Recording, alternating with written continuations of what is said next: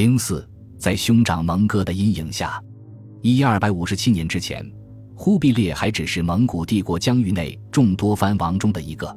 虽然他的同母兄长贵为大汗，但他还有好多叔叔伯伯和兄弟。按照草原帝国的继承传统，要说轮到他，还为时尚早。不过，忽必烈是个有野心、有抱负的人，很早就在幕府中网罗了一大批身怀奇能艺术、真才实学的人才，包括刘秉忠、李德辉、张文谦、连锡宪、阿里海牙、孟素思、董文炳、董文用、郝经、王鄂、姚舒、窦默等六十余人。这些人被称为前敌旧旅。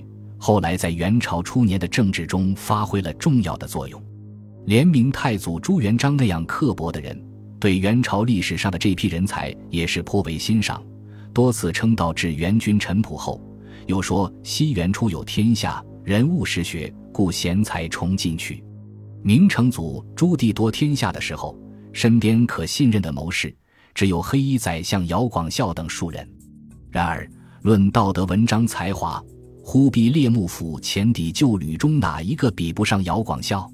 元史说，忽必烈当藩王的时候就私大有为于天下，他确实有这份气度，也有这份实力。不过，光有抱负和幕僚班子还远远不够，要大有位于天下，首先要有施展拳脚的舞台，要有可靠的根据地。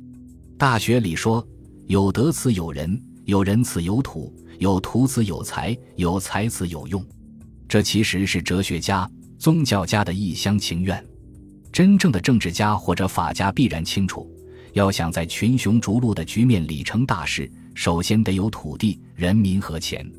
至于德这种合法性的东西，不妨以后慢慢建构。所以，有的如先主刘备、诸葛亮，一开始无非是劝他先取荆州为家，后即取西川建基业。巧取豪夺另外两个汉室宗亲的地盘，对忽必烈和他的幕僚来说，机会很快就出现了。当时漠南地区的河南、陕西属于蒙古帝国三大行尚书省机构，燕京等处行尚书省的辖区，因为与南宋接壤，战乱频仍，加之受到燕京行省的色目人官僚的盘剥骚扰，弄得一片乌烟瘴气。多半是某位幕僚也像诸葛亮一样。向忽必烈游说了一通，此代天所以资将军，将军岂有一乎的话。于是，一千二百五十二年春，趁到哈拉和临朝近的机会，忽必烈居然主动向蒙哥大汗提出放手让自己来治理这两个地方，而且拒绝色目人再插手当地事务。得到蒙哥首肯以后，忽必烈带着班子兴冲冲赶赴河南地区，在下属州县设立了一干安抚司、宣抚司等衙门，兴屯田。修守备干得有声有色，忽必烈也在部分汉地士大夫心目中迅速获得贤王的名声。事后看来，这是一招埋下了重重祸根的险招。忽必烈是指汉地，暗地里得罪了不少人，在新根据地谋得一份差事的前底旧旅，恰书生意气，挥斥方遒，对所属州县的吏治大肆整肃，诛杀奸恶。让原燕京行刑系统的大小贪官们寝食难安，敢怒不敢言。忽必烈又设立阙客所、交钞提举司等等，将河南、陕西等地的财税大权也收归于己。不仅夺人官位，又夺人利叟，这问题就严重了。于是，从帝国边境的汴京，直到帝国心脏哈拉和林，一场针对忽必烈和他的幕府的政治风暴正在酝酿成型。一一二百五十七年春天，终于出事了。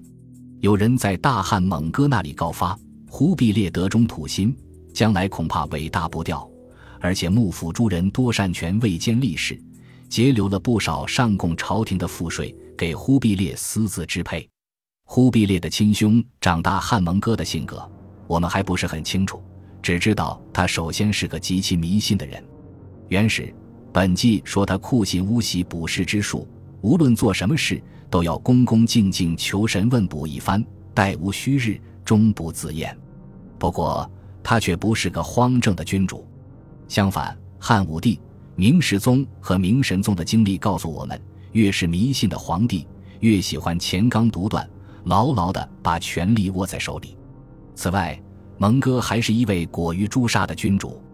波斯历史学家给我们留下了这样一则轶事，说的是出自托雷家族的蒙哥登基之初，窝阔台和察葛台家族的宗王据说暗许意志，打算趁登基典礼之际发动武装政变，结果被识破并镇压。当开会讨论如何处置叛党的时候，色目人牙老瓦赤不动声色地给蒙哥讲了一则阴险的预言。当亚历山大大帝征服了世界上大部分国家时，他想去攻打印度，但国中的大臣和权贵脱离了顺从之道，每个人都要求独立自主。